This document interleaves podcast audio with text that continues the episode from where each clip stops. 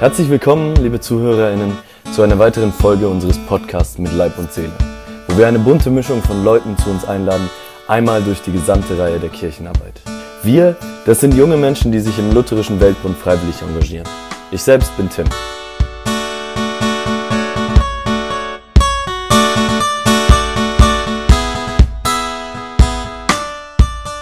Zu Gast bei uns heute ist Burkhard Brandt, Bischof der Evangelisch-Lutherischen Kirche in Namibia. Guten Morgen, Herr Brandt. Einen wunderschönen guten Morgen wünsche ich. Erstmal zum Start. Die evangelisch-lutherischen Kirche in Namibia wird wahrscheinlich für viele unserer Hörer in Deutschland nicht so richtig ein Begriff sein. Also würde ich Sie bitten, ganz kurz etwas zu Ihrer Kirche zu sagen, zu der Geschichte der Kirche, zu der Entwicklung. Wie steht die Kirche heute da? Was sind Themen, über die gesprochen werden? Womit beschäftigt man sich? Also wir sind eine sehr, sehr kleine Kirche, vorwiegend aus deutschsprachigen Namibiern bestehend. Ja, unsere Kirche gibt es eigentlich erst seit den 60er Jahren. Vorher gab es lockere Gemeindeverbände oder auch Gemeinden überall im Land. Aber zu einer Synode hat man sich erst 1960 zusammengeschlossen. Seitdem hat die Kirche einen Namen.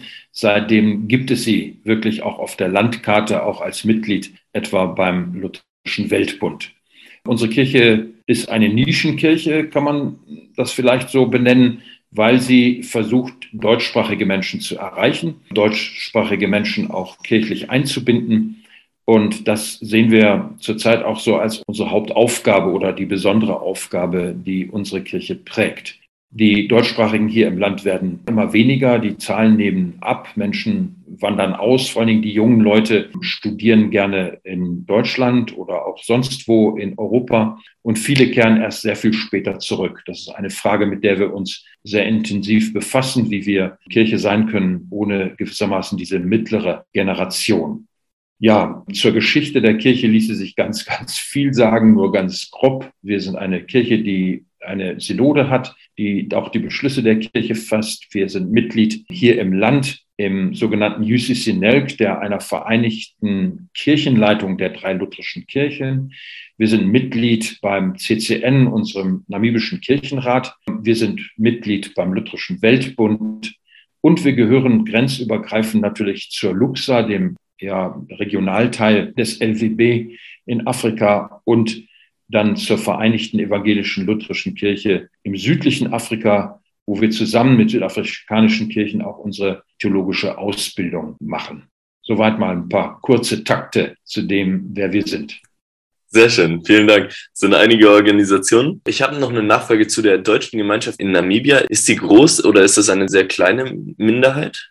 Also die letzte Zählung besagt, dass es etwa sieben Prozent der Menschen hier im Land Deutsch sprechen. Ich weiß nicht, wie differenziert das ist, ob sie auch wirklich deutschsprachig sind im Sinne von muttersprachlich oder ob sie eben dann Deutsch auch gelernt haben. Aber sieben Prozent ist so mehr oder weniger die Zahl, mit der gearbeitet wird. Ich denke, es sind wesentlich weniger. In unserem Land leben zwei, drei Viertel Millionen Menschen. Das ist also auch nicht gerade viel. Und da macht die deutschsprachige Bevölkerung vielleicht noch 20.000 aus. Alles klar. Also schon noch eine geringe Minderheit, ein geringes Überbleibsel aus der deutschen Kolonialzeit.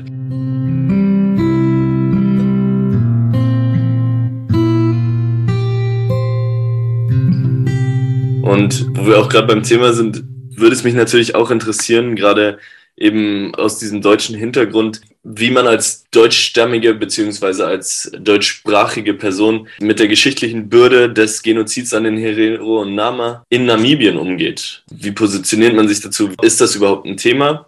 Die Frage ist sogar noch ein bisschen komplizierter. Wir sind eben nicht nur ein Überbleibsel der deutschen Kolonialzeit als Deutschsprachige hier im Land, sondern das ist, hat verschiedene Besiedlungswellen gegeben, etwa nach dem Ersten Weltkrieg, nach dem Zweiten Weltkrieg und nach der Unabhängigkeit. Und mit Deutschsprachige oder Deutsche, die hier ins Land kamen, mit sehr unterschiedlicher Couleur auch, so dass es ein homogenes deutschsprachiges Umfeld gar nicht gibt. Es gibt in unserem Land Deutschsprachige, die in vierter, fünfter Generation hier leben und es gibt Deutschsprachige, die gerade mal eingewandert sind und wahrscheinlich auch noch einen deutschen Pass haben, also Deutsche sind das ist das bunte Umfeld. Und ich denke, so bunt wie dieses Umfeld, so bunt sind auch die Antworten auf ihre Fragen. Je weiter die Menschen entfernt sind von dem Genozid, jetzt biologisch gesehen, desto mehr interessiert er sie oder desto mehr ist das für sie ein großes politisches Thema. Menschen, die in vierter, fünfter Generation leben, für die ist das Teil äh, dessen, was schon immer sie geprägt hat und Gespräche, die sie immer schon geführt haben. Und da wird das nicht jetzt nochmal gesondert thematisiert. Wir haben in unserer Kirche 2004, also als sich der Krieg am, am Waterberg, als der 100 Jahre alt war, gewissermaßen. Da haben wir in unserer Kirche sehr viel unternommen. Wir haben mit anderen Sprachgruppen und anderen Kulturgruppen das Gespräch über den Krieg, den Genozid, über das Miteinander auch danach gesucht. Wir haben einiges versucht zu publizieren. Wir haben Begegnungen gesucht mit Menschen, deren Namen sehr mit dieser Zeit verbunden sind, etwa die Mahereros mit den von Trotas, dass wir da Gespräche gesucht und vermittelt haben. Also das Bild ist sehr, sehr bunt. Aber in unserer Kirche ist es immer präsent und zwar unter dem Vorzeichen Versöhnung. Solange Menschen hier noch Wunden haben, solange Menschen hier noch meinen, ihnen ist nicht recht geschehen, solange müssen wir im Gespräch bleiben miteinander. Und das versuchen wir zumindest spannender Ansatz und ja, wahrscheinlich ist es da auf jeden Fall auch in der deutschen Rolle das Richtige, den Dialog zu suchen und vor allem auf die Menschen dieser Volksgruppen zuzugehen und ins Gespräch zu kommen. Gerade da würde ich auch noch eine Frage gerne zu Ihrer Kirche stellen und zwar, es ist eine deutschsprachige Kirche in Namibien und bisher war es so, dass der Bischof immer ein Deutscher war, wenn ich das richtig verstanden habe. Sie sind nun der erste Bischof, der im Land geboren sind. Sie sind der erste namibische Bischof. Inwiefern gab es denn in Ihrer Kirche da einen Wandel von einer deutschen Kirche zu einer landeseigenen, einer namibischen Kirche? Dieser Prozess ist lang und schwierig und der macht sich nicht an meiner Person fest. Aber es ist tatsächlich so, dass wir in unserer Kirche enorme Schwierigkeiten mit dem theologischen Nachwuchs haben. Die Eltern sagen gern schon mal zu ihren Kindern, studier mal was Anständiges, ja, und da gehört die Theologie nicht dazu. Sodass wir immer große Schwierigkeiten haben, überhaupt einheimische Pfarrer und Pfarrerinnen in unserer Kirche zu haben. Wir sind zurzeit zu dritt die wir hier aus diesem Land stammen. Und da war es in der Tat dann auch mal ein Wechsel, dass einer aus den gewissermaßen eigenen Reihen dann auch die Kirchenleitung übernommen hat der Prozess zur Kirchwerdung und der Prozess zur einheimischen Kirchwerdung lässt sich, sagen wir mal, festmachen an bestimmten Worten. Früher, ich denke an so meine Großvätergeneration, die Großelterngeneration, die sprachen noch von ihrer Heimat und meinten damit Deutschland. Die fuhren dann auch in die Heimat, um dort auch noch Verwandte und Bekannte zu besuchen. So gab es dann bei uns in unserer Kirche schon vor wir Kirche wurden einen afrikanischen Heimatkalender aber immerhin schon mit dem Wort afrikanisch versehen. Also schon ein Schiff von hin nur Heimat zu afrikanischer Heimat. Und dann sehr bald gab es eine weitere Entwicklung Kirche, unsere Heimat, so dass dieser Begriff der Heimat eigentlich zeigt, wie man sich immer weiter auch entfernt, zwar nicht von der deutschen Sprache oder vielleicht auch von dieser besonderen Kulturgruppe, aber immer, dass man wirklich sagt, wir sind namibische Menschen. Und heute würden die meisten Menschen, die in diesem Land Deutsch sprechen, sagen, wir sind Namibier, wir sind hier geboren, wir gehören hier hin und wir sprechen eine der einheimischen Sprachen und die heißt nun mal Deutsch. Es ist ja interessant, dass in unserem Land Englisch, auch eine Kolonialsprache, wenn man so will, Englisch die, die Landessprache ist. Und die wird auch nur von sieben Prozent der Bevölkerung wirklich muttersprachlich gesprochen, sodass wir uns eigentlich geeinigt haben auf eine gemeinsame Fremdsprache als Landessprache. Insofern ist unsere deutsche Sprache eine einheimische Sprache jetzt schon seit über 100 Jahren und die sprechen wir auch gern. Vielleicht manchmal auch ein wenig anders, als man sie in Deutschland spricht. Es gibt da auch ein einheimisches Couleur, aber so ist es.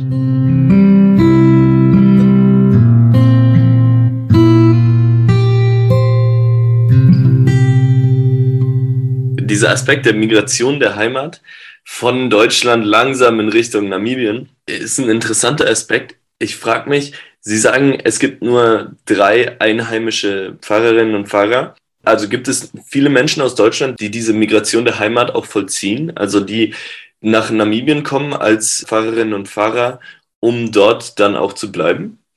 Nein. Wir haben eine partnerschaftliche Verbindung zur EKI und die ermöglicht es uns bislang noch, dass wir uns unser Pfarrkontingent auch bestücken können mit Pfarrern und Pfarrerinnen aus Deutschland. Die kommen auf einen Sechsjahresvertrag, manchmal verlängern sie auf neun, aber das ist der Cut-off. Länger sie bei uns nicht bleiben. Und es ist auch ganz bewusst die Idee, dass wir sagen, wir wollen auch inspiriert werden von Menschen, die außerhalb unseres Kulturfeldes zu uns kommen und mit uns in unserer eigenen Sprache auch reden und mit uns nachdenken. Wichtig ist für uns, dass deutsche Pfarrerinnen und Pfarrer mit ihren Fragen an uns herankommen und wir nochmal ganz neu genötigt werden, auch über die Dinge, die wir für selbstverständlich halten, nachzudenken, vielleicht auch Neues zu denken, vielleicht auch umzudenken. Dasselbe haben wir mit Südafrikanern. Wir haben derzeit zwei südafrikanische Pfarrer bei uns auch in unserem Pfarrkontingent.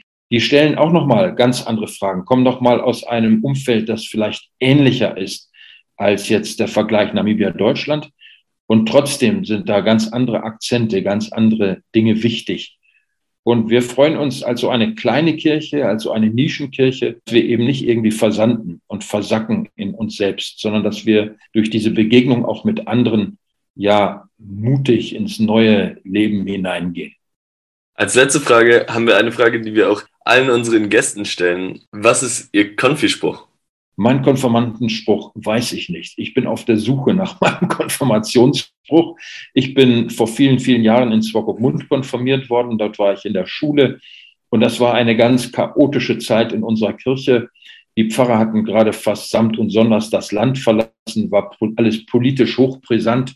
Und in diesem drunter und drüber ist so einiges verloren gegangen. Aber ich bin auf der Suche. Beim nächsten Mal weiß ich es dann. Alles klar. Ich danke Ihnen vielmals für dieses Gespräch. Es war sehr interessant, hat mich gefreut und freue mich, Sie eventuell bei der nächsten Vollversammlung in Person, in Leib zu sehen. Ich hoffe auch dabei zu sein. Ja, vielen Dank fürs Gespräch. Vielen Dank. So, das war's für heute. Der Podcast ist eine Produktion des Jugendausschusses in Zusammenarbeit mit dem Deutschen Nationalkomitee des Lutherischen Weltbundes. Ihr könnt uns erreichen unter mit Leib und Seele at dnk-lwb.de. Bis zum nächsten Mal.